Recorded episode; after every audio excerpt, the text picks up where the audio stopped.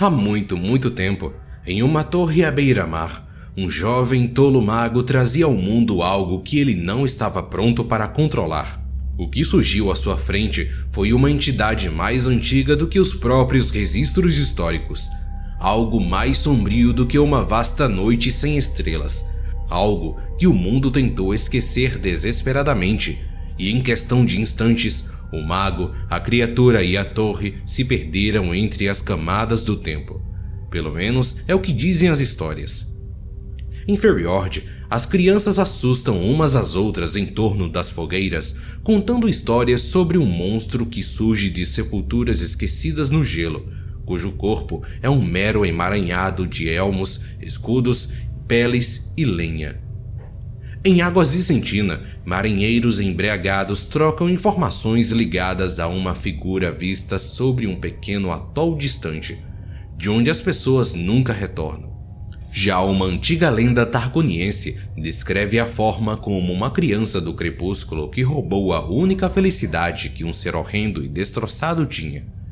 Enquanto veteranos do exército noxiano preferem narrar a fábula de um lavrador solitário que levou a culpa por uma péssima colheita e foi dado de comida aos corvos, retornando ao mundo como um demônio.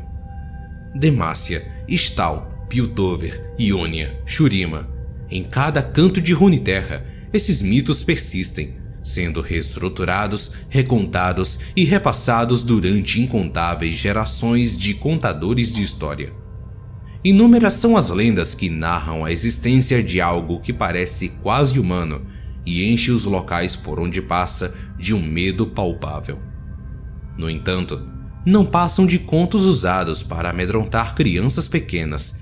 Ninguém teria medo de verdade de um monstro velho e bobo chamado Fiddlesticks. Até agora. Algo despertou na região interiorana de Demácia, instigado pela onda crescente de medo e paranoia que assola o local. Protetorados rurais separados da capital por quilômetros áreas de cultivo, são esvaziados em questão de dias. Viajantes somem das velhas trilhas. Não há mais notícias dos guardas que patrulhavam as fronteiras do reino.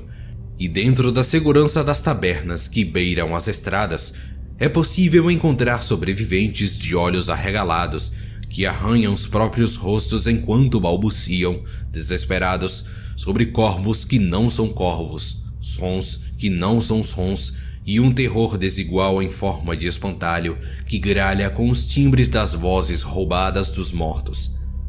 A maioria culpa os magos fora da lei. Claro, histórias assim são comuns em épocas de rebelião como esta. No entanto, a verdade é muito mais horrenda. Algo realmente retornou, assim como descrevera o conto fictício do jovem mago na torre à beira-mar. Um mal que se esvaiu do mundo por incontáveis séculos, tempo suficiente para que o presságio que descrevia seu surgimento se tornasse rumor, passando para mito e então virasse lenda, até que restassem apenas fábulas. Uma entidade tão fora dos padrões que chega a contrariar quase todo o conhecimento contemporâneo que existe sobre magia. Algo tão antigo que apenas existe desde sempre uma existência tão universalmente temida que até mesmo animais ficam angustiados ao ouvir seu nome.